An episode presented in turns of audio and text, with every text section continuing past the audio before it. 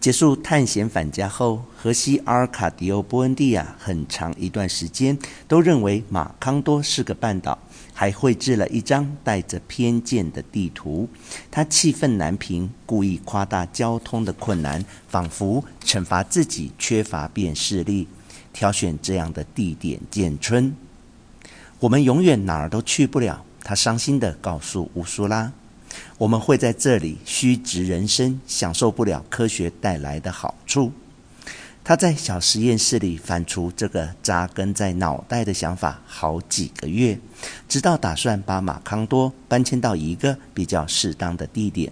可是这一次，乌苏拉抢在他实现疯狂的想法之前行动。他像只默默辛苦工作的蚂蚁，说服村里的女人一同阻挡他们的丈夫的一时兴起。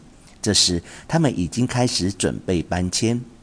荷西阿尔卡迪欧·波恩蒂亚不清楚是在何时，是什么反对的力量，他的计划慢慢的遭到借口、意外和托辞的阻挠，最终化为单纯的痴想。那天早上，当他在屋子后的小屋一边嘟囔他的青春梦，一边把实验室的器具装进箱子，乌苏拉无辜地观察他，甚至有点同情他。他就让他丁香，拿起修面刷沾墨水，写上姓名开头字母。他没责骂他，但清楚他知道，因为他在低声的自语自言中有提到，村里的男人并不支持他的计划。乌苏拉一直等他开始拆卸小屋的门，才敢出声问为什么这么做。于是他带着淡淡的苦涩回答：“既然大家都不走，我们只好自己离开。”乌苏拉不为所动。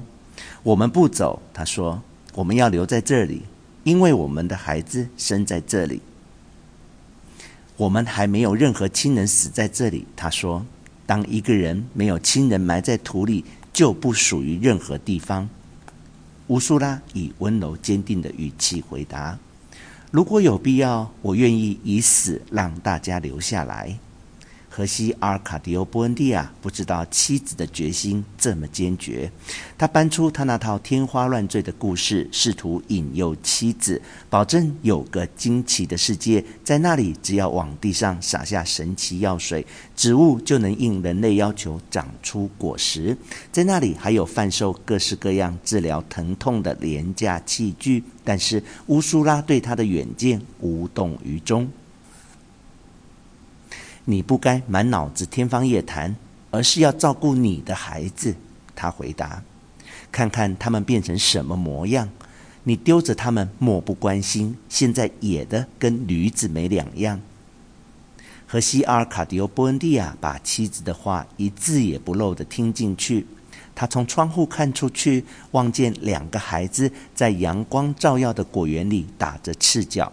这一刻，他才从乌苏拉的哀求中感受到他们的存在。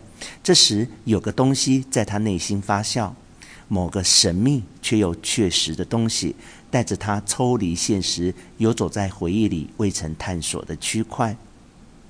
乌苏拉继续打扫屋子，他笃信自己这辈子绝不离开这里，但他依旧专注地凝视孩子，直到发现眼眶湿润，举起手背擦干。并深深地叹了一口气，屈服了。